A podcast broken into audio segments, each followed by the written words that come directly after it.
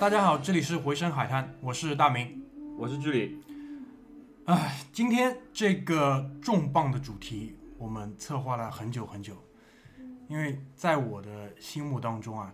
就是这个世界上有没有外星人和中国足球为什么搞不好这两个终极命题，是我人生当中就是至今不能解答的两个话题。但是呢，在大概三四年前吧，我认识了两位同事，他们是就是中国足球那段很黑暗的历史的一个亲历者，所以呢，在还没有《回声海滩》这个节目的时候，其实这个主题这个专题就已经在我的脑海中形成了。所以今天借这个机会，我把两位邀请过来，想请他们好好的来跟我们分享一下他们所经历的这段足球岁月，以及他们所认识到的中国足球那段最黑暗的往事。那个，其实说来也很巧，就是在我们周围，因为我们平时经常踢球嘛，那个踢球踢得好的人其实挺多的。但是能来参加我们这个节目，他还要有一个非常重要的特质，就是非常能说，对吧？这碰巧这两位那个都是上海话叫拉钢界的高手，对吧？然后我们现在请他他们两个那个自己介绍一下自己，那个这个体重重的先来吧。好，那大家好，我是老朱。老朱，老朱，你继续吧，就是这样好吧？先那个简单的介绍一下你的足球启蒙，就是你怎么会跟这个球体就是结上缘，包括你踢球的一些经历，就是啊，就是老朱说之前，先让那个另外一位另外另外一位也露个露个声音，露个声音。大家好，我是小飞侠。好，那到我了是吧？就是 说到启蒙嘛，其实我觉得这个就像谈恋爱一样的，就是我在我大概幼儿园的时候，我爸爸在家里面看球，那时候看的是甲 A 联赛，然后呢就我爸叫我一起看，他逼着我看，然后看着看着我就就慢慢的就喜欢上这个运动了，然后我从小学开始就是一直是踢就是野球，然后我一直到体育场，就我们那个时候是那个虹口区工人体育场，就那个在那哦个最有名的对，忘了说了，老朱和我是在同一个社区里面长大的。就是上海的布鲁克林区又一位上海布鲁克林区红镇老街走出来的这种英雄豪杰，对吧？？踢球嘛，呃，这个穷人的孩子比较多。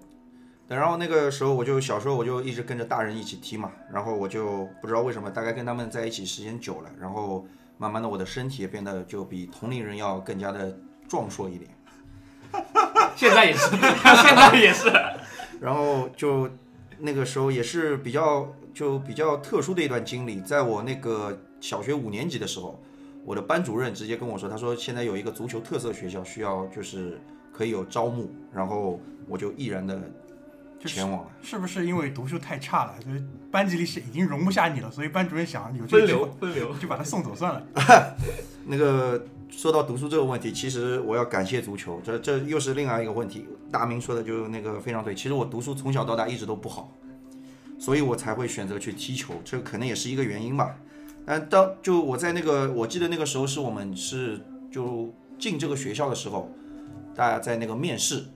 他会有一个面试，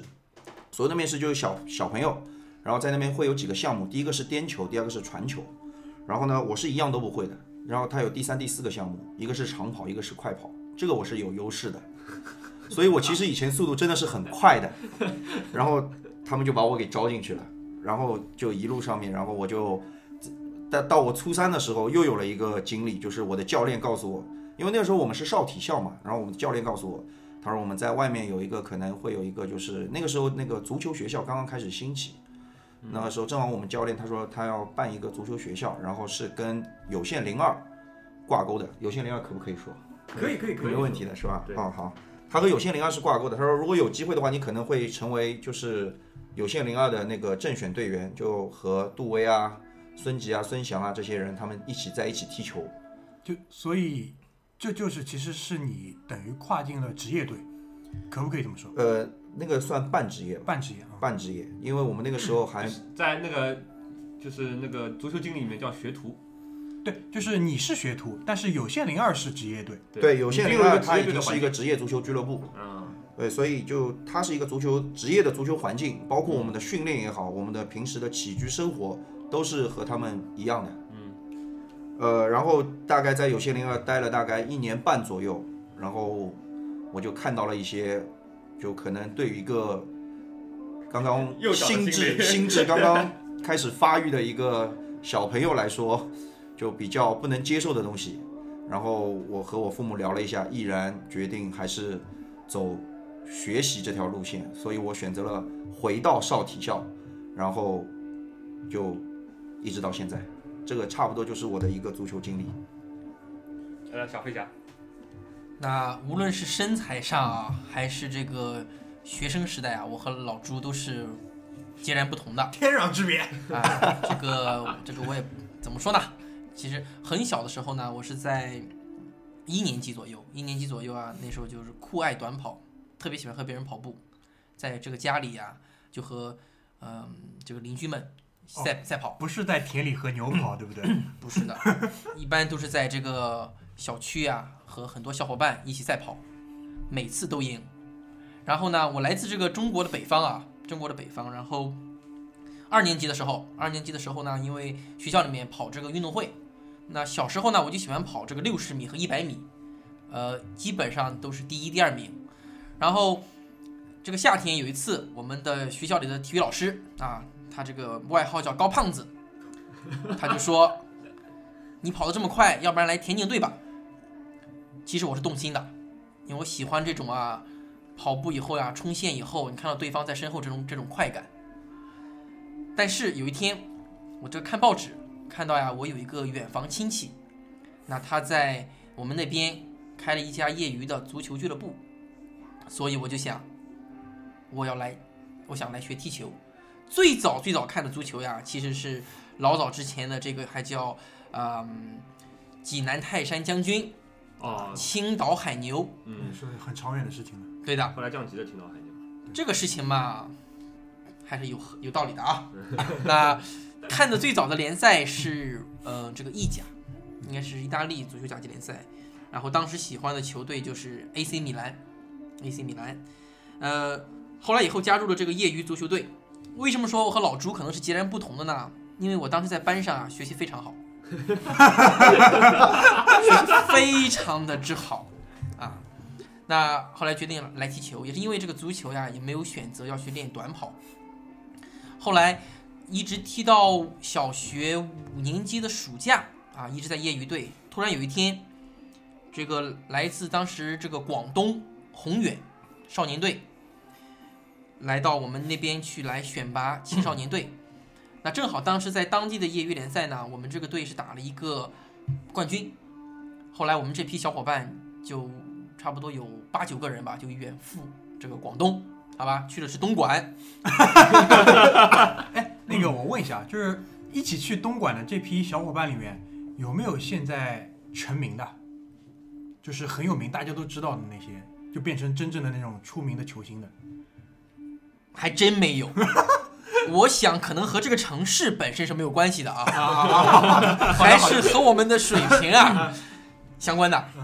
那当时去的这一批小伙伴以后呢，我们发现，呃，其实当时看到了差距，看到了差距，因为当时他的这个梯队的组建呀，它有很多来自啊、呃沈阳、天津，哦然后还有两名延边籍的队员，应该说是非常的这个人员储备非常好。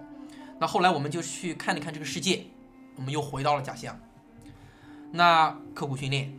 山外有山，人外有人。后来是第二年六年级的暑假，这个时候呀，济南泰山将军又到我们那边来挑选队员。那呢，我们几个小伙伴又是被选中了。后来是到了这个济南，我们在济南当时有一个银行学校，我们进行了十天的一个选拔。那他会选拔你的这个呃，像老朱说过的啊，颠球、十二分跑、呃一百米、跳高、立定跳远啊、还有这个队内比赛。那最后这七十个人啊，我们最终差不多选出了二十多个，当时就加入了这个我们叫呃四线队，四线队啊，泰山这个四线队。那后来我们这帮人，当时其实这帮人是准备让我们要去这个呃济南的，但是当时潍坊呢要开一个足球学校，那俱乐部的意思是说不要耽误祖国的花朵有这种学习的这种权利。那后来我们这些人啊就到了这个足球学校里面，和呃其他小伙伴一起这个呃生活和训练。所以你说的这个足球学校，其实就是后来的鲁能土校，对的，对吧？对吧？这个是呃九九年的时候啊，还记得我和我的小伙伴啊，我们这个从家乡，然后父母开车来到了潍坊，来到了潍坊九九年。那从那边呢，是从四队，最后一直到这个三线队、二线队，然后十八岁的那一年嘛，也是正式的呃离开了这种半专业的足球训练环境。那就十八岁之后是干嘛去了呢？就是十八岁之后呀，也是呃去了国外去学习了一下这个体育管理这方面，同时呢也考过这个足球教练证，在欧洲。所以那个是这个好像是分级的吧？因为听哎说足球教练证什么东西？对，就好像说是齐达内他因为没有那个欧洲顶级的一个什么足球教练证，所以他不能去执教比赛，是有这个说法。那时候我看到这个新闻，对的，他们之前是打比方呀，说如果你在欧足联你是学到了这个 C 级证，那其实，在欧洲来讲，十二岁以下的队员你是都可以带的。如果考到了 B 级裁判证，呃，sorry 是教练证，那你青少年是可以带的。也就是说，如果你想带一线队的话，在欧洲是要拿到这个，它叫 UEFA，应该是要 A 才可以的。A 照就拿到对 A 照，，再往上还有这个呃更专业的，应该是，应该是，当时苏茂贞应该就是拿到了有 A 法的这个 B 级教练证。对，所以他后来一直在带什么就少年队什么东西。对的，后来苏茂贞应该是从英国回到了呃山东以后啊，他是带着这个鲁能的青年队带了一段时间，然后后来又到了这个啊、国青队，然后现在应该是在山东青岛的海牛俱乐部。那那个，哎，我想问一下，就是你说你去国外这段时间，其实还是不断的接触在接触足球嘛？你当时去的是哪里啊？哦，我当时去的是这个英国的卡迪夫，啊也就是威尔士的首府。对的，也就是这哦、去年还在那个超级联赛里面。对的，对这个球队呢只进过一次超级联赛，然后呃也是曼联球星吉格斯的老家。嗯对，包括好像是还有那个谁啊，威尔士威尔谢尔，啊，不是，是那个呃，拉姆塞，姆拉姆，塞，还有那个贝尔，是不是那边的？贝尔不知道，贝尔也是威尔士人，但不一定是加利夫的。对，不一定是卡利夫人。哎，那那个，其实这样算下来啊，你和老朱等于说将近有十年吧，差不多吧，就是一直是在这样的一个专业的环境，就不断的在训练、在比赛、在训练、在比赛。那我想问一下，哎，你们就是在你们这段经历当中啊，就踢过的最高级别的联比赛吧，大概是一个什么样的就是水平啊？你先来吧，别客气啊，我没跟他客气，我还想一想，比赛比较多，最高级别的比赛应该是踢的全国 U 十九这个青年联赛，最高级别的。然后最啊、当时踢的这个职业生涯最好的一次啊，是入选过呃当时一个国国少队的集训队。那那一批人里面，啊，是后来啊，这个现在我们有看到的是有之前上海的毛剑卿，嗯，青岛的江宁，然后鲁能的王永珀，啊、之前沈阳的李春玉，然后呃还有几个四川的，当时这一批人是八六年的，对，这几个名字基本上已经如雷贯耳了。那老朱呢？老朱这边什么情况？呃，他说的那个优势就我知道，就是那一届的话呢，我们其实那一届的那个时候正好我跟毛剑卿是一个队的，啊，这老朱意思就是说我当时没看上，不想去。呃，是这么一个回事啊，就是我们队那个时候大概有三十五个人，然后出去比赛大概在二十二个人左右，然后剩下的那十几个人反正就留在基地里面训练，我就是留在基地里面训练的那一批。你是不是跟教练吵架了，还是干嘛的？嗯，教练我怎么敢跟教练吵架呢？真的真真的那个时候就是水平可能还没有到，就不像那个小飞侠嘛，可能他的水平比较高。但现在我觉得都大家都差不多了啊。是这样的，就是我参加过的最高级别的那个比赛的话呢，就这个高级别啊，我们不以就是说，比如说什么中国足协啊，或者是亚洲足联啊这种举办的，只是说这个水平的高低的话呢，我在我大概是初二的时候，有一次在丽江，在丽江参加了一个全国的邀请赛，然后里面有云南红塔足球俱乐部，然后有中国国少，有两个中国国少，一个红队，一个白队。然后还有像郑州啊，就这当时那一批就可能就是就中国各地吧，一共有大概十二个球队，然后就各像青岛那边也有，可能那个时候我已经见过小飞侠。你你有没有去过丽江？东莞我是九八年的时候有去过，因为是参加了这个宏远的选拔。丽江一直想去，没没没去成。没去成。啊，那就就那个时候那个比赛嘛，就可能就是说水平是最高的。我现在看到时候那个时候是国少队他们的那个，我只认识上海过来的嘛。那个时候国少队的教练守门员教练是蔡建林，啊，以前申花队的，对，以前申花队的守门员嘛是蔡建林。然后基本上那个时候就是说这个比赛是我参加过到目前为止我觉得是一个水平最高的比赛。那个有一个问题就是，你们都参加过很多呃这样的比赛吧？你们也和一些比如说现在就是非常当红的球员在一起这个训练或者说那个生活过。那能不能给我们介绍一下，就是呃青少年球员里面啊这个天赋这个问题，就是说你们见过最有天赋的球员，他大概是一个什么样的样子？嗯，其实你说天赋，你说到天赋，我就觉得啊，就我就说两个你人，就是对吧？我说两个人，除了我之外啊，我当然是很有天赋的。那除了我之外，我一直觉得我所看到的就是毛剑卿，然后另外一个人，那我就我们毕竟要小飞侠远来是客，我觉得其实王永珀还是不错的。那这两个人他是典型的就是两种风格，王永珀其实跟我风格差不多，真的假的？我没看出来。真的他就是那种技术型的，然后组织，然后脚下有一个控球，然后还有一脚射门，他是这种类型的球员，你觉得跟我不像吗？啊，有点有点，这样说我觉得有点像。老朱确实在我们踢球的圈子里面是技术最好的。呃，这个出去踢过，我也觉得还是可以的啊。就我现在一直觉得啊，就是就拿天赋来说，这个东西啊，就毛剑卿的天赋，就他在我们之前就初一初二的时候，嗯，可能那个时候的话呢，其实他并没有就很突出，所有人都不觉得怎么样。然后不知道为什么一到初初三之后啊，他这个就就那种就就像打网游一样的，突然之间从二十级变成了八十级，就你没有办法跟他就没有办法跟他过招，就在他面前你连就你我是防守的，因为我那个时候主要是踢中后卫的嘛。然后那个时候我们经常就是和就踢队内比赛的时候，就我来防他的，嗯，但我就觉得这个人是没有办法防的，就他的那种动作，什么动作，你看上去就像和一个，因为我们的教练他是当时带我们的教练，他可能就是是四十岁左右的一个教练，嗯，就他这个教练姓秦，他以前是上海体工队的，现在是在某知名大学里面做教授的，然后他的球是非常非常好的，然后那个时候就是的，就他的那种踢球的那种思路，就包括他的意识，包括他的技术各方面，就和那个看上去就像那个四十岁的教练一样的，就他的想法，包括他的传球，包括他在关键的时候解决问题的能力，这个就没有人可以阻止。我就说一件事情吧，我们那个时候和上海的某支业余球队踢比赛，然后毛剑卿那个时候因为其实毛剑卿这个态度大家都懂的，他一直和教练啊什么就可能会有不好的矛盾冲突对，但是其实他他是一个好人，他真的是一个好人。然后那次他和教练吵架之后呢，教练没有把他安排上场，他是绝对的我们那个时候的绝对的主力，但是他没有上场，他没有上场，然后上半场我们就一比零落后了，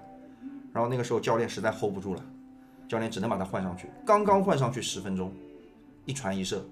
然后我就解决问题了，最后这场比赛就反正好像是 四比一，也不知道五比一，我们就赢了。就所以我觉得就看我目前为止跟我同年龄里面，我觉得天赋最好的应该还是他。就是我们就是看球的人一般都会觉得，就是毛剑卿他的身体素质非常好，他的速度啊，包括他人球结合的时候那个感觉啊，嗯嗯，刚才你会说到他的想法，他的对阅比赛的阅读能力，嗯，就是说，足球智商，呃，确实在你看来会和和普通人还不一样。对。这一点你能不能再给我们讲一讲？其实这点就是说，就讲到这个阅读比赛能力嘛，其实这一点就是我们以前经常踢球的时候，我经常会用这个词。但是这个词其实很多人他都不明白是什么意思，对，可能觉对有些人来说对觉得就好像你球踢得好，你阅读比赛能力就强，对，其实并不是这样的，就是说这个东西就要细说的话，就可能还要再开一个新的话题，但我就简单的说一下嘛，就阅读比赛的能力是这样一个情况，就是说打个比方，就是说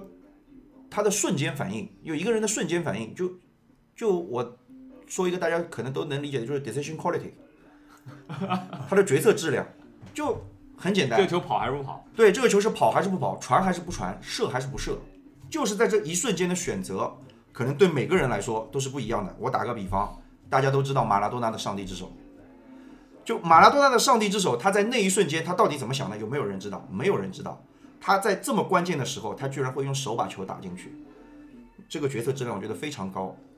当然，在有一个高的决策质量的同时，他还有一个非常强的隐蔽性和他的那个本身的一个能力在那里面，嗯，然后他才能做到这个动作。所以他对当时那个比赛的阅读，就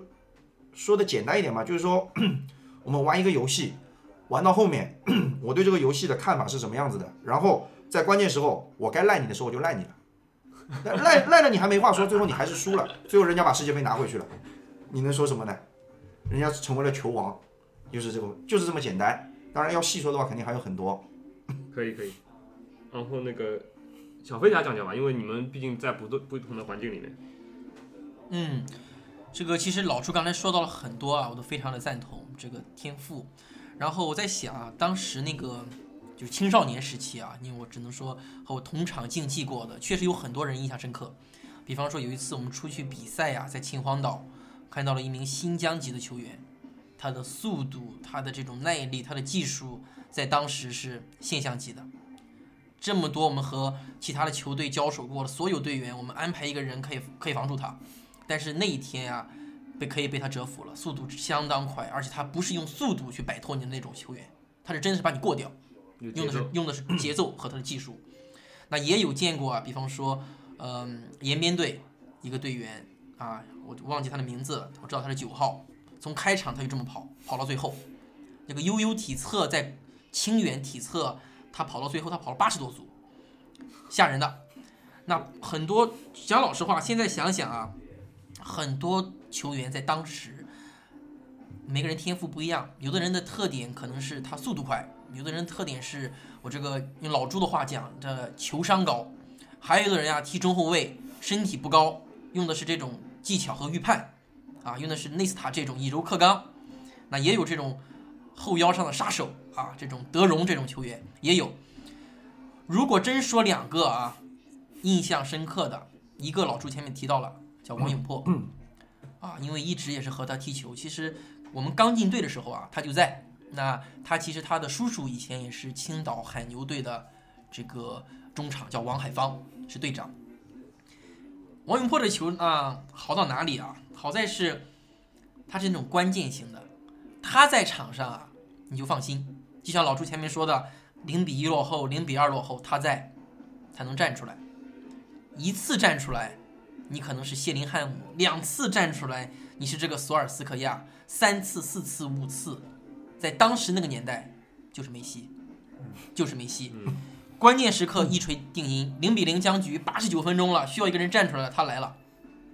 一球制制胜，啊，他这个关键时刻这种定海神针啊，这种这种霸气，在那个年龄段可以说是是这个可以超出别人一截的啊。其他人也是各自有各自的特点，但是关键时刻我需要有个人过来，这个这个说话，他来了，这是一个。那后期呢，也是遇到了一个，嗯、觉得天赋上他可以说是惊人的，这个就是现在的啊、广州富力的王小龙。那他其实最早的时候，他是从北京啊这个三高足球学校应该是过来的。那刚来师训的时候，其实没有马上被他的这种特点所折服，直到有一次啊，我们一起去清远冬训，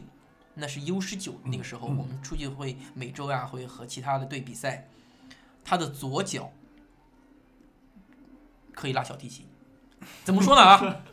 怎么说世？界上能拉小提琴的人很多，怎么说啊 你？要具体说一下。当时他在左路，他是一个左脚选手，他在左路，他的这种盘带技术，不夸张的讲，一过三，第四个人把他球防，第四个人把他球断掉，这就是成功了。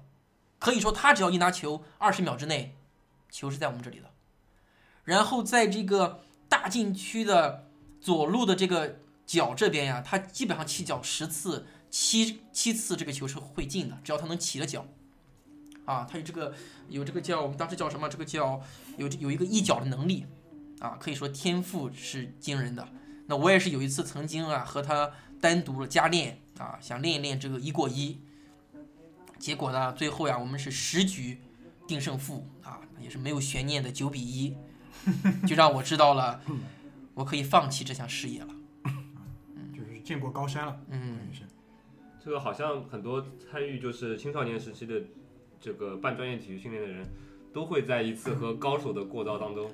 然后找到自己人生真正的方向，好像都有这样的共同点。对，但是说到天赋呀，老朱也是赞同一点啊，我相信你还是得练，还是得练。对我们当时一周啊训练，呃，可以说训练六天。那第七天大家都在休息的时候，王永珀还是会在这个周日的下午来到场地练什么？练他的任意球。那你现在你可以看到，有的时候很多这个鲁能的任意球、角球是他来发的。嗯啊，那王小龙也是在这个后面的小操场不断的练这种颠球，然后去这个把他的球性变得更好。那我记得有一次，这个是几年前，是国奥队和拜仁，然后王小龙上场是把当时这个卢西奥，也是有一下让卢西奥吃了苦头。对，巴西的中卫嘛。嗯那个，因为前面提到，就是等于说这些人也是和你们从小玩到大一起来踢球的这么一个伙伴吧。嗯那哎，这一段经历当中啊，你们有没有一起遇到什么很有趣的事情？因为说到底，其实也是小孩子嘛，对不对？有趣的事情就是说，就你当然说这些，你刚刚说的那个从小玩到大，其实没有。毛剑卿和我只是一年的那个，可能一年都不到吧，大概就几个月的队友。然后后来就可能他去了国家队，然后呢，我们有心灵啊呢，可能也被申花队收购了嘛，所以后来的话就解散掉了，我也放弃了，我就回来了。所以其实跟他们之间好玩的事情不多，但是我们以前在那个就因为我们以前训练的话都是在住宿制的，就等于说我还是初三一个小孩子的时候，我们就开始在那个就寝室里面，然后一个寝室大概有六个六个球员，大家都住在里面，然后可能比较有趣的也不多吧，可能只能说就是之前我因为看过一次关于徐指导的访谈，徐指导徐根宝，对，就徐指导访谈，他就说了，像我们这个年龄段的孩子，可能最多的就是就春心荡漾嘛，春心荡漾。然后那个时候，因为我们在学学习训练都是在一个就是类似于这样的一个足球学校里面的，有点军事化环境。对，但是然后但是他本身他没有自己的师资条件嘛，所以他在那边除了教练是他自己的之外，那些文体的老师，就是说教数学、语文啊，包括物理、化学这些老师，全是和其他的那些学校就是合作的。然后我们偶尔会去学校里面去做那个试验啊什么的，然后就会看到很多小姑娘。那个时候我们一个礼拜都看不到几个小姑娘，除了食堂的盛饭阿姨阿姨之外，就看不到小姑娘。然后我们所有就所有队员就像，就那怎么说？下山猛虎，呃，下山猛虎也可以这么说吧，就像一个寡妇，大概十年没有看到过男人也是差不多。其实，然后那个时候觉得我们那个时候那个我们是在嘉定嘛，然后我们是一道风景线，就我们会有大概有不同的梯队，我们有少年队，就是小学的，然后有初中的，还有高中的不同的梯队，然后每次出去，我们都是二三十个人，然后排了一个很长的一个队。然后在外面，然后也很吸引人的眼球。当然那个时候我是比较帅的，对，长得漂亮嘛，对我长得是，因为那个时候的确不胖，那个时候胖不起来，一百四十斤，一米七十六，这比较比较正常的那个时候。然后，关键是脸好看，对这个也也是，然后那个时候就认识了一个小姑娘啊，就号称那个南翔第一美女。啊那真的假的？这个是就反正我们队里面有二十几个人追，最后他追我了，这个是一个真的事情。不是你这话说的很有技巧。队内二十几个人追，最后还是他追你。对，是的，他是来追我的。当然，他是先看上我们队里面一个守门员，然后日久见人心，然后他就来追我了。后来我们就谈恋爱了嘛。然后我们的谈恋爱就是那个时候，反正在住在学校里面，然后晚上实在不知道干什么，然后我我和我们另外一个队友，那当然那个没什么名气，我也就不说名字了。我们两个人晚上从后门翻出去去找他，不是你们两个人去找他干嘛？让他再带一个小姑娘出来。哦，懂了懂了。因为那个时候大家都是同，其实就是同学嘛，然后我们就去找他，然后好玩的事情就来了。当我们出去的时候，我们看到了我们的教练，教练也去找他。我们教练不知道是去找谁，但是我那个时候不懂，他走进了一家有蓝色灯光的理发店。我想这么晚了，为什么要去理发呢？我那个时候真的不知道。但是因为出于对教练的恐惧，我们两个人也就就走了，我也没有跟着他屁股后面进去。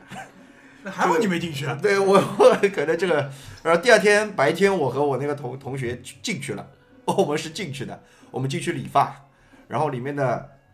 所谓的理发师告诉我，他们这边理不来发，所以我跟我我跟我那个队友就很诧异，然后我们就回去了。老朱，这个其实是你职业生涯的一个非常关键的点，对吧？你和教练一起做过坏事，应该我跟他去过同一个地方，我没跟他一起做。对，你知道教练的这个阴暗的对，如果换成现在的我的话，我可能我已经已经那个进入一线队了对，可能已经嗯变成一个。然后很多人都很诧异，这个人水平平，这资质平平，为什么总是在能一线队里面啊这个有一、这个有一个位置，对吧？这个真不好说，是吧，小飞侠？你觉得我水平还还行吧？相当之高。那我觉得还是你有趣的事情比较多一点。其实说到有趣啊，这个我一直在想啊，什么样的事情？因为老朱刚才说到一点啊，其实我觉得也也蛮好玩的啊。我记得也是同样的环境，一群这个小伙伴啊，一群小伙伴住在一起，每天吃饭、洗澡，然后都在一起。然后记得当时啊，我们这个洗澡这个旁边呀，就是这个女浴室啊，我们在这个足校里面呀，你怎么被他带走，也也去讲这种讲这种这种桃色的新闻？哦，那我们换回来啊，还是讲一讲这个足球嘛。不是，这女浴室我还挺有兴趣的。你先把女浴室讲完吧，我先把也感讲掉，讲掉，讲掉，都起了头了。然后呢，因为那时候小嘛，就一群啊这种年轻人在一起啊，就特别好奇对面他们是如何洗澡的。那就也有这里面也有小伙伴呢，他就会通过各种途径想办法去一墙之隔，哎，他想去看一看。所以说很好玩，年轻人在一起做很多些疯狂的事情啊，有趣的事情。比方说晚上我们这个十一点是要熄灯了，那熄灯了以后呢，当时我记得有一段时间特别流行打网游，然后就会有这些小伙伴们呀、当时应该是打那个叫传奇吧，好像是叫传奇，然后就这个两三个人结伴，从这个四楼上走楼梯下来，然后再从这个窗户爬出去，翻过呃这种呃这个铁的这种栅栏，然后大约离这个足校门口有一百米的距离，那段时间是考验你的百米速度的时候，你冲过去了，今天晚上整个世界都属于你的，好吧？你冲不过去，如果被保安、被这种老师抓到了，那你的足球生涯基本上也差不多了，这么严重啊？就至少是要停训。停训啊停训。那么当时呢，一般被抓住呢，教练会说你是停训还是停火？停火就是停饭。啊，啊，停饭一般我们会选择就是说不要吃饭了，还是还是训练嘛。那教练看一看这个小小朋友关键时刻还是分得清啊，就还是会让你练了。所以那个时候呢，那一百米真的是，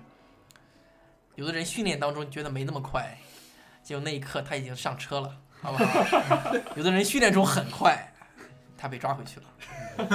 好吧？那也有小伙伴呀、当时呀、也是会这种结伴同行啊，去这种呃。去放松，对吧？去了解另一半的一些场所，很多很多啊，在那个年代，我觉得都特特别是去过东莞都特别的好玩，哎，特别特别的好玩一些事情，嗯，差不多差不多，我们想想到的这个，哦，那其实这是和小伙伴们，如果说和这个，嗯，哦，其实有些工作人员蛮好玩的，工作人员，比方说啊，以前我们有一个队医啊，我们就我们就暂且称之他为这个刘队医吧，啊好不好？刘刘队医，我们叫叫刘大夫。然后呢，我记得有一次啊，这个我们出去比赛，我们出去比赛，这时候啊，我们队有一个高中锋起来啊，争了一下头球，一下子不小心就倒地了。倒地了以后啊，我们教练就看了看这个身边的刘大夫，就说：“刘大夫上。”刘大夫呀，以这个百米冲刺的速度呀，滑向了这个球场，一个这个滑铲啊，就滑到这名高中锋的身边了，然后说了一句：“拉伤了。”这是我们的高中锋一愣，说：“他妈的，头也能拉伤。”这时候刘大夫说：“我刚才跑得太快，大腿拉伤了。”所以说，中国足球对吧，能搞到今天这一天，离不开这些身边的热爱足球的工作人员，对，刘大夫也有一功，也有一功呀也有一功，也有功啊！哎，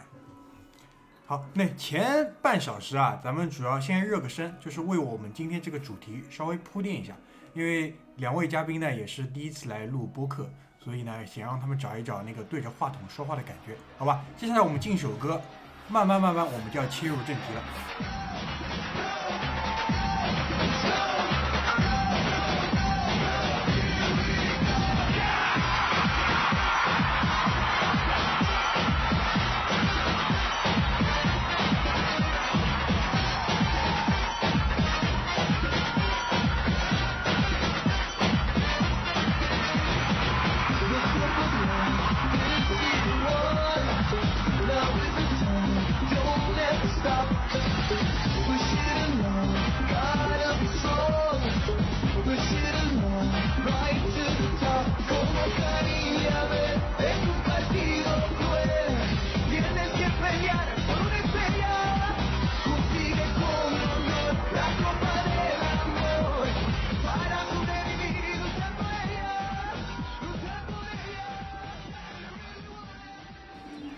音乐放完，我们现在回来啊。嗯、之前我们也准备了一些问题，嗯，其中有一个其实非常重要，我觉得就是对于中国很多看球的人还有踢球的人啊，他们大家心中都有一个疑问，就是大家都说中国的足球运动员水平低，对吧？和国外的没法比。那刨去他们一些客观，就是怎么主观原因，对吧？当他们认真踢的时候，你们看到的到底是一个什么水平？呃，我们请小飞侠先说说吧。好，我觉得啊，首先这个问题是很多人都关心的。其实我也一直在思考，到底中国球员水平在哪里？那有一点啊，有一点我们还是要承认的，其实目前我们所能看到的，在这个中超效力的，确实还是目前国内来讲最高水平的球员。那我们分三个阶段说啊，我说我心目当中，我觉得中国足球水平，先说下少年时代。那沿着前面我们那个话题讲最有天赋的，我举个例子，还是说呃王小龙。那以前呢，王小龙这个球性特别的好，每天都会自己练颠球，然后直到有一天，我们怎么觉得他球性好呢？他是在这个房间里，先是用头球颠球，然后呢把球啊这个转移到自己的脖子后方，然后慢慢的这个趴到地上做俯卧撑。这个很多人想必踢球的人也都练过这一招，对吧？嗯，然后后面觉得哎，这招练成了。那这个时候呢，因为是那种春天，他就把球呀还是放在脖子上，然后继续做俯卧撑，停下来了，然后用手慢慢慢慢把他的衣服，他的这个长袖的衣服，这个从这个脖子上慢慢慢慢脱了下来，然后球没有着地。那我们也是有见证过他这个脚后跟颠球颠了这个二三十个，所以说球性这种天赋来讲，我觉得中国的青少年真的是不差，真的是不差啊！放眼亚洲，我觉得我们也应该算是这个一流的。就我说这个技术层面上，那再说一下这个青年阶段吧。青年阶段，举一个例子，那当年这个鲁能有一帮 U 十七在全国非常响啊，这帮人后来出现了谁呀、呃，周海滨、袁伟伟，包括关震，嗯，这些人。那后来他们有一次就去到这个欧洲，去到欧洲呀、和这个法国、呃荷兰、阿贾克斯、比利时几个国家的青年队也是比赛，因为当时他们是 U 十 U 十七对，因为 U 十七，那么比了十多场赛呢，其实只赢了一场，然后平了两场。那这这当时是和欧洲最顶尖的这些青年青年队比赛，是感觉是很累的。呃，在后面在后面说一说，当时在英国看过一场球啊，当时是郑智，我们的郑智效力在查尔顿，那和有一场球我印象很清楚，他是和这个加迪夫城和加迪夫城比赛，然后当时来讲，郑智在国内球员来讲，他的身体素质、他的技术、阅读比赛能力应该是第一流的啊这个啊最棒的当时，你会感觉到呀，正面拿球还好，但是背身拿球。一定要把球停的离自己应该是半米之内，超过半米的话，很累的。尤其在这种英冠呀、英超这种世界级的后卫面前吃的非常累，啊，非常累。这是我觉得水平上来讲确实。那么当时也是流传一个段子啊，也是呃听别人讲起，说以前啊我们这个国内有个高中锋，大家都知道。叫中超德罗巴啊，这个来自山东鲁能的韩鹏啊。那当时这个在有一段中超本土最佳射手，对的，对。那当年呢，在这个中超联赛当中，可以说，如果起来一个高空球啊，即使你是这个中超的外援，十个球里面十个高空球，应该是韩鹏能争到四个，对方啊比较好的这种中后卫啊能顶还能顶到三个，剩下三个球可能就是都都没都没争得到，对吧？那直到有一次啊，零八年奥运会之前，那韩鹏作为这个国奥队出去比赛啊，打了一场友谊赛，和塞维利亚的这个也是国奥。那当时这场球呀，印象很深刻，是这个坊间传说呀，后来那场球打中后卫的是谁呀？对方是切尔西的伊万诺维奇。据说啊，据报在那场球，韩鹏基本上这个全场没有争到一个头球。我觉得输给伊万不丢人，不过我觉得这个统计这个数据的人啊，蛮蛮要事情的。啊，可能啊，这里面有一点这个，呃，怎么说啊，这个夸大其词成分。但是你可见啊，如果说在当时这个他的最佳状态和伊万来比的话，有差距。那么他们也有人举例子说，这当年国奥和拜仁比赛当中啊，这个托尼怎么样将当时的这个亚洲第一中卫李伟峰。啊，给了他多少苦头？卢卡多尼，哎，对，那高球过来不用投，用胸把球卸下来，这种事情其实是蛮可恶的。你想一想啊，踢足球，踢足球的人，如果你可以知道，对吧？对对对。所以说，呃，综合来讲呢，我觉得目前的水平就是我们的水平，然后但目前在踢的人也应该是国内来讲是最棒的啊，这是这个人观点。哎，那个小飞侠说到这个东西嘛，就是其实我。当时我看到这个问题的时候，就剧里抛出这个问题的时候，其实我第一个，我觉得这个问题问的非常好。第一，认真踢到底什么水平？就认真两个字非常重要。对，我是知道他们有不认真踢球的这个。对对对，非常对，因为你平时跟我踢球的时候，其实我一直没有认真过。好好好。对，但是其实大明他应该知道，就是说，因为我们好像有一次还是两次，我们在那个有和。之前退役的一些球员，对，在卢湾体育馆和那个张玉宁、张玉宁过过招，对，包括他们其实那个时候有朱琦啊，包括有现役的也有，对，郑科伟，对，所以这个问题我就想到，就中国球员的水平，我不只想到的是现在，还有就是以前的，就以前纵观整个不一样的历史阶段，就说这二十年吧，啊，有二二十年不止了，已经是二零一五年了，可能要二十五年左右，就是说从九十年代初开始，申花那一批的老的队员，从范志毅、祁宏，包括现在。还没有进来的，哦，还没有出来的某些球员，这些球员的天赋，可能我一直是觉得要比现在这十年之内这些球员的天赋要好很多。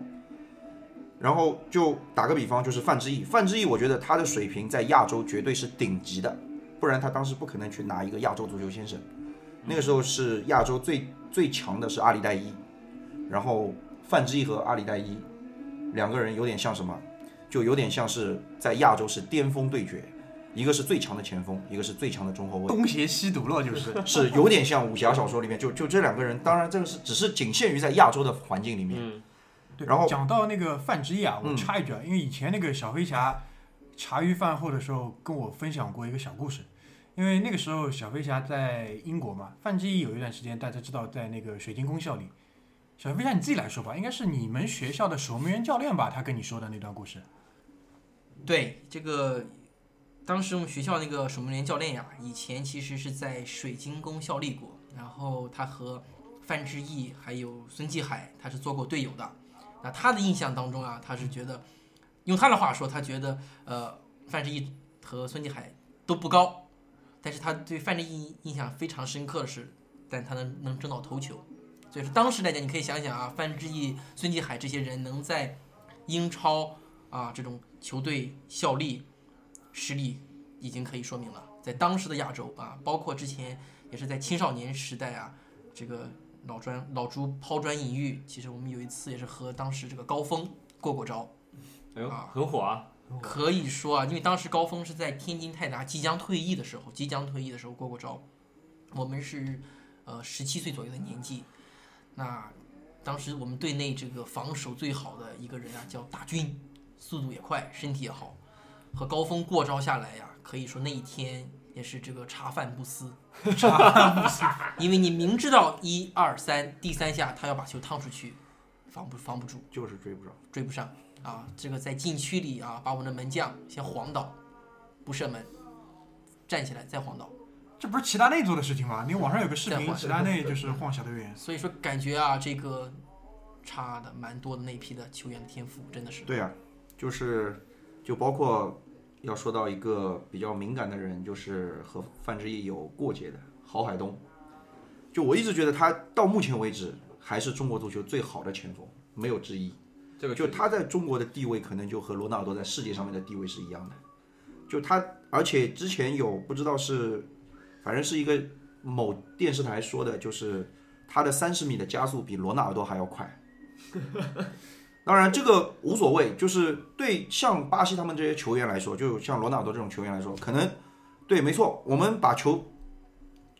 不踢球，拿开不碰球，我们跑，可能我跑不过任何一个人。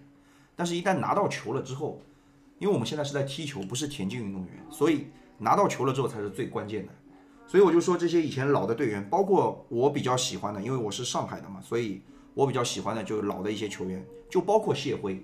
其实谢辉他的一个阅读比赛的能力和他的对足球的那个理解，他要比很多球员要好。这个球从他在之前在就是电视台里面做解说的时候，我们都可以看得出来的。就解说的好与不好，就这个人对这个足球的理解的程度深不深，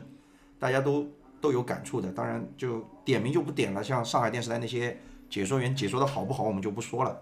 我们今天还是来说一下那个中国球员的水平嘛。那我们说到现在，现在可能在我心目当中，中国国内的比较好的一些前锋，一个是吴磊，一个是于海，包括郜林，包括那个鲁能现在的那个前锋杨旭，其实都还是不错的。但是就我们说了中国球员的水平嘛，就是说可能在九十年代的时候，中国球员的水平就整体我拉一个中国队出去，这这二十个人，他们都是亚洲一流的水平。嗯，就他们总体的水平都是很高的，所以他们在亚洲的足球可能就是说，可能这么多年一直踢不出，一直没有办法进到世界杯决赛圈，不是因为水平的问题，是因为心态的问题。这个我们就不说了，因为毕竟你的水平并不是凌驾于其他国家很高很高，嗯，只是和别人在就和一些强队日本啊、伊朗啊、韩国啊伯仲之间，嗯，只是看关键的时候的发挥，那这个就不说了。但是现在的水平在亚洲，我们只能算是说的客气点嘛，就二流的。我觉得就二流的差不多了，就可能有三四个一流的球员在国家队里面可以起到一些定海神针的作用，但是绝大部分的球员他在亚洲的水平就是在拉中国的平均值了，嗯，要差很多。当然，这在国内，就我们刚刚就说的，在国内可能这些人肯定是在国内是最好的，所有中国人里面踢球里面这些人是最好的，但是，一旦到就出了这个国家，我们一直说要冲出亚洲，走向世界。其实我们现在连亚洲这个，这虽然这个这个板块比较大啊，但是这个足球水平一直是在世界上是比较落后的嘛。但是在这个落后的水平上面，我们这些球员他还没有还没有做到就是一个老大的地位，这个是我一直是觉得我看不懂的。为什么？因为我们在奥运会上面的成绩一直是在前三的，那你为什么足球的水平一直上不去？这个就是一个问题。所以我其实我对中国足球球员的水平啊，我就说以就十五年前，也就是九十年代的时候，这些球员的水平，我一直觉得他们是可以说在亚洲是绝对是可以的。嗯。但是现在的这些球员的水平，在亚洲最多就是综合水平啊，总体总体水平，也就是二流。哎，那说到就是现在球员啊，最近也有一个新闻很火，嗯，那个切尔西足球俱乐部啊，正式报价那个呃恒大淘宝队的中后卫，嗯，叫那个张琳芃，对，嗯、据说两方面都在拉锯，就是恒大不想放那个切尔西，又又想要人，然后张琳芃自己也想走，呃，大家觉得他的水平怎么样，并且对他的这个报价大概应该在什么样的价位？因为大家看英超比较多嘛，如果和英超的一些现役的球员比一比，他大概能在什么样的价位？哎这个问题其实你一说张琳芃，我又想到我们徐指导，我们徐指导真的是为中国足球事业做出一个教父，教父，真的是教父。一个很伟大的一个一个人，在中国，就是他把就其实你可以看啊，包括以前的申花老申花，其实有线零二也是徐指导的，有线零二嗯这个零二怎么来的？就是徐指导他当时说这批人就是为了踢零二年世界杯，啊，然后起名叫有线零二，上海有线电视台零二足球俱乐部，然后就叫有线零二。这个零二就是为了零二年世界杯做准备的。然后其实徐指导他之前做的很多预言，他其实都已经实现了。他这批零二里面有多少人？孙祥、杜威这些人的确是踢了零二年世界杯的。就包括 他要打造中国的曼联，然后那个他在崇明办的那个基地，现在出来的那些人，张琳芃就是他带出来的。对。然后张琳芃的水平两百万英镑，嗯，就是可，比如说我是 切尔西的那个官方的官方的那个，就是就就就说球探吧，好好，就其实他们的定位是很准确的，两百万英镑，你在英格兰本土找一个球员，其实跟张琳芃应该是差不多水平的，也就是两百万英镑，就这个水平。但是张琳芃的身价在中国，如果按照中国中超现在的水平来说，他应该是和于海一个档次的，也就是五千万人民币。那五千万人民币我们换算一下的话，差不多是在四百万到六百万英镑左右，啊，差不多吧？一除以十嘛，现在除以十嘛，四百到六百万差不多，。差不多，差不多。差不多就是这个水平，就是说，但是就现在好像我记得恒大现在它的开价是一千万英镑吧，一千万欧元，一千万欧元，那其实也就差不多是在中国国内的那个水平，所以就问题就来了，就大家就是可能就是我们平时很多人就是喜欢争论一些各种各样的问题，但是我们不是站在一个起跑线上面，他们那边英英格兰那边看的他的那个水平可能是在。就是我可能在我青年队里面，可能我大概差不多花两百万两百万镑，对我可以签下一个这样的球员。那我觉得你张立鹏差不多，然后呢，可能两百万还有得谈，我觉得差不多三四百万差不多，就三四百万英镑的这个价格，然后张立鹏到英格兰，然后而且我觉得最关键的一点是什么？就是说你张立鹏过去，可能你得到的东西比你就是这个钱会更多一点，那他可以带很多东西。他自己也是知道的。对，就像我们之前说的，就是说，因为我现在在做青少年足球培训嘛，其实国外的培训体系它是非常好的。它有一个，就我之前有一个就是一个教练，他一直在国外就是做培做，就跟着做学习的。他说，就比如说曼联青训营，早期的曼联青训营，那个时候 C 罗还在，他们是怎么做的？他们一周会有一次，曼联正选球员会有一个人，然后到他们的那个下面那个梯队去。然后给他们做一些技术动作的示范，然后其实就崇拜嘛，崇拜对每个人来说是就这个东西会有有很深的影响，学习的动力嘛。对，就是学习动力。然后是一个很好的激励，我觉得。就打个比方，他们有一次是 C 罗去的，然后 C 罗他就做了一个脚脚底拉球的那个假动作，然后就做了一次，然后做完之后，每个小队员都在下面学，嗯，然后就是这样一个动作，然后他们在练习的时候，这些小队员就学学学学学着学着学着学着就变成自己的技术了。所以这些技术就是这样子的，你学学着学着就变成你自己的了。所以张琳芃如果他去到切尔西之后，他在不同的环境，就像我们刚刚小飞侠说的，可能韩鹏他没有争过伊万诺维奇，但是如果打个比方，如果他有一年的时间去和伊万诺维奇去争这个球，天天争，天天争，他是不是总有一天会争过他他？就可以搞定森德罗斯了。对，就是，然后，然后他回到中国来之后，他面对的中国的中后卫之后，他就可能就真的是像德罗巴一样的水平了。对对对，所以环境是非常重要的。其实我是非常支持张琳芃，包括很多的中国的有天赋的一些年轻球员去到国外发展。那我可不可以就是这样来总结一下？就是球员的水平呢，其实是客观来说是有上升的空间，但另外一方面，俱乐部包括因为你知道我们国家什么事情政府都是要拆一脚的，就很多政府上的决策其实是造就了这样今天这样一个结果。对，政府还有个白手套叫足协。对，对我觉得其实这个问题其实也是我之前一直在考虑的一个问题，因为为什么？因为我们中国它有一个五千年的文化历史，它有一个最严重的问题，就是喜欢讲人情。什么事情一旦讲到人情上面之后，就没有其他东西可以谈了。哎，你这个说的我非常认可。对，因为恒大肯定就是说，你看林鹏啊，这两年对吧，栽培你，培养你，对对你看我，你像这样卖掉了之后，肯定他还是希望就是可以有一个回报。对，其实肯定是这样的，包括因为我们受的教育就是这样的一个教育，所以说知当涌泉相对报，，你说你说我张林鹏，我也不是一个就是说忘恩负义的人，那对。他肯定会站在这个道德，他等于说用道德去绑架他，对对对。就你必须得这样，就包括我们谈到之前的姚明，也是这样的对，就是苦他要给给一些回报，他必须得这样。对，讲到这个，我一下想起来，就是以前看过一个纪录片，就是采访徐根宝，就徐根宝谈到张林鹏当年出走的这个事情，他就讲了一个话，什么意思呢？因为张林鹏相比吴磊这批人啊，岁数要稍微大一点点。张林鹏因为是八九年的，他就说张林鹏，如果你现在不走，那会遇到一个什么问题？就是你接下来也要结婚，也要生孩子，你也要用钱。你待在崇明岛上，我可以给你的只是一点点。但是你在外面，你可以得到财富，包括你足球道路上的发展是更加好的。所以，我徐根宝对于你张琳芃要有一个交代，我就是要让你走，而且你走出去成功之后，对于你下面这些小球员，对于吴磊，对于吕文君，对于朱振荣他们来说，他们就会看到一个大哥张琳芃他出去之后成功之后，对下面的同那个所有的小球员都是激励。嗯，所以说他这个人伟大就伟大在他看到的东西是很长远的，对是十年、二十年、三十年的这种长远的一个东西，这是非常了不起的一个地对，其实我觉得就这一点，其实就也就是徐指导他为什么一直能这样做，他做的非常优秀的，也是一个道理。当然，他其实也有不愿意放走的人。就我们又讲到人情，那个时候就上海足协给他压力，然后必须得给老大哥申花队一点一些人，百家俊嘛，对吧？对百家俊，然后就过去了。所以这个东西实在是，然后我们谈到人情，我想看看小飞侠对人情这方面，你们有没有那个这种事情？人情呢也是，嗯，哇，这个在中国确实不得不谈的一个事情啊。那记得很多时候，我觉得老朱刚才前面有句话说的特别好啊，有的教练他看到是二十年、三十年以后，有的教练是，甚至有的俱乐部他只是看这个人是我培养的。我举个例子啊，我记得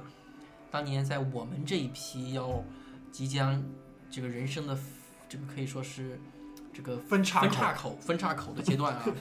出现了一个事情是这样子的啊，当时是某俱乐部啊，我说江浙沪包邮地区的某俱乐部，那他当时是准备要建一个不能说百年俱乐部，他是要花大钱的，花大本钱，他想把他的青训搞上来。那当时呢，他也是来到了我们这个地方呀，和呃这个我们这个青少年队有过一场比赛，他们是用他们的预备队的阵容，然后对我们的二线队。那当时啊、我们是赢下了比赛。那其实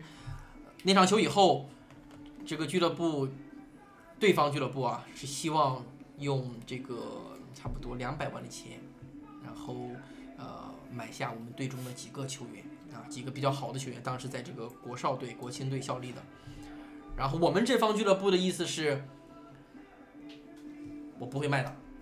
我这几个国青国奥的已经，呃，国青国少的已经值差不多一百万左右，剩下的人我不可以这么便宜卖给你。那它就造成了当时我们这个队的人员就是储备的过多了，过多了，差不多要有四十多个人在竞争这十一个位置，那势必有人他是打不上球的，他再过两年预备队上不去，他可能就要出去怎么样呀？他要读大学，他可能要去读书了，是吧？这是后来大学生联赛给了他们一条一条路，还有的人可能就要放弃足球了，对吧？我从小啊、这个放弃了业余时光，陪伴家人，我全部都放弃了。但是有一天没没办法，这里人太多，外面我走不了，怎么办？我要放弃足球，这是很很可惜的。那也有人说我不甘心，我要从你这个俱乐部我要走，我要去。举个例子啊，上海要我，云南红塔要我，国安要我，我要走。那这个时候俱乐部提出了一个一个词，在当时叫什么？叫参赛证啊，说你走是可以的。什么是参赛证呢？其实这个就好比说每个球员的身份证，当时这个青少年足球，就是你有了这个资质，你才能上场代表球队比赛。对的，是这个东西。那俱乐部他就会说了，会说我是从你十二岁、十岁啊，我就从全国各地方把你招过来，这五年六年，我在你的这个，先不说你的吃住、你的装备，我带你出去打比赛，然后呃给你找老师上课，等等等等，然后你受伤了，你找这个医疗，我这些年花的这些钱在你身上投入，你要走的话，你需要来我这里买参赛证。那在当年那个这个价格呢，是差不多在二十万左右。当年你指的当年是几几年？当年应该是在零三年、零二年左右，当二十万，的话，差不多就是上海套房半套房，差不多。好吧？半套房，半套房二十万，那二十万在当年那个年龄，我呃，买一个国家少年队的主力，可能也当时也就只不过才啊，应该是用比这个钱多不了多少就可以买得到的。那你指望另外一个俱乐部花二十万去买一个青少年的这个队员，这个是对他们来讲太奢侈了。所以说，很多人没有办法，这个参赛证我拿不到手，我就要放弃足球生涯。那也有的这个这个小伙伴家里面有有门路啊，有路子，那么就花十万块钱送礼，那最后再五万块钱买到这个参赛证，那就等于便宜了五万块。啊，给你打一个折了。嗯，所以说，你的俱乐部能看到多远，这个是真的是很关键，不是每个人都可以像啊，我们说到这个上海足坛的教父啊徐指导这样子的。嗯，那也有啊，之前这个呃鲁能的这一帮 U 十七队，然后这一批里面啊出去比赛，到欧洲比完赛以后，有一次啊，这个周海滨在中场附近一脚远射把球打进了，然后对方也看了看其他几个人不错，要出钱将这四个小伙伴啊加入到当时法国这个应该是朗斯的青年队，哦，然后啊很好的机会，在当时来看嗯很好很好的机会啊。那俱乐部这边的意思也是说要买可以，你把我一个队端走，一个队多少人啊？一个队差不多二十个人，就是啊，其实人家只看中四个人，他让人家打包一个队，就强买强卖嘛，对吧？对的呀。那其实法国人可能数学没有我们中国人这么好，但但是是算一算也是能算得出来呀，对吧？我只需要吃四斤猪肉过年包饺子，你非要给我二十二十斤，对不？啦？所以真的是啊，我们能不能就不要把这我们的人才这个烂在锅里，也不要把它放出去啊？这种是这种是种悲哀。很多人，我相信听节目的啊，或许曾经啊也是经历过类似的这种这种事情啊。这也是当然这也是成长嘛哈、这也是我们也是见证了这个中国足球啊，尤其是青少年时代的当时一些一些敏感话题啊，一些敏感话题。那个咱们节目的上半集到这边就是时间差不多了。上半集当中呢，我们绝大多数都在回忆一些青少年的事情。那下半集呢，我们会来聊一聊，就是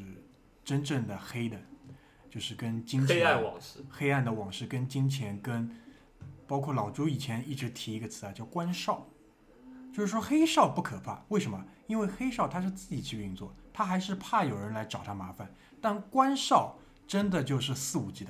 因为他是代表官方去吹这个哨，好吧？那个我们进一首歌，然后期待跟大家在下一集当中再相会，拜拜。